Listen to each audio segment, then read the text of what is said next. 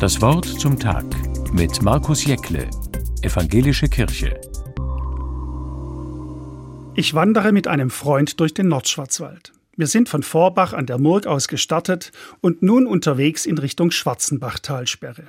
An manchen Stellen gibt es nicht nur Tannen, sondern auch Eichen und Buchen.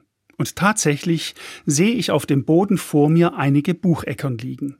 Ich hebe eine auf, zeige sie meinem Freund und sage den Satz, den meine Mutter immer gesagt hat, wenn sie Bucheckern gefunden hat.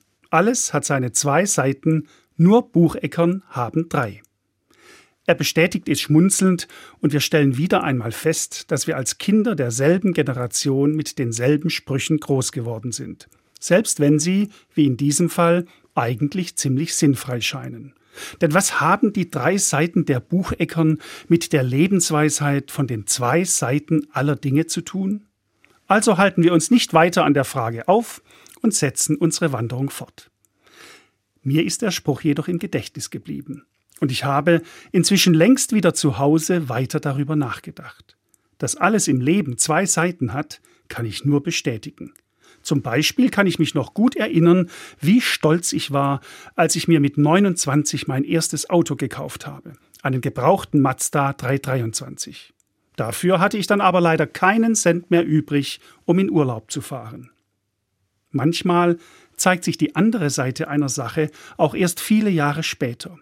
So ging es einer alten Frau, die ich einmal besucht habe.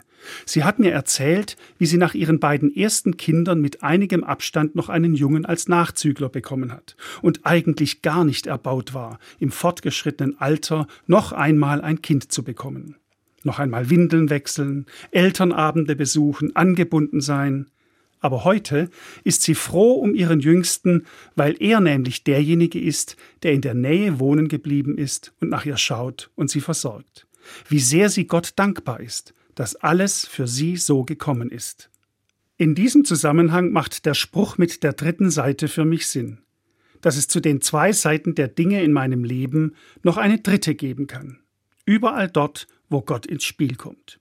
Überall dort, wo sich eine Situation oder Möglichkeit auftut, die ich zunächst vielleicht nicht sehe, weil sie sich erst viel später als gut erweist. Die dritte Seite, mit der dann etwas zum Tragen kommt, was meinem Leben eine neue Wendung gibt. Markus Jäckle, Speyer, Evangelische Kirche.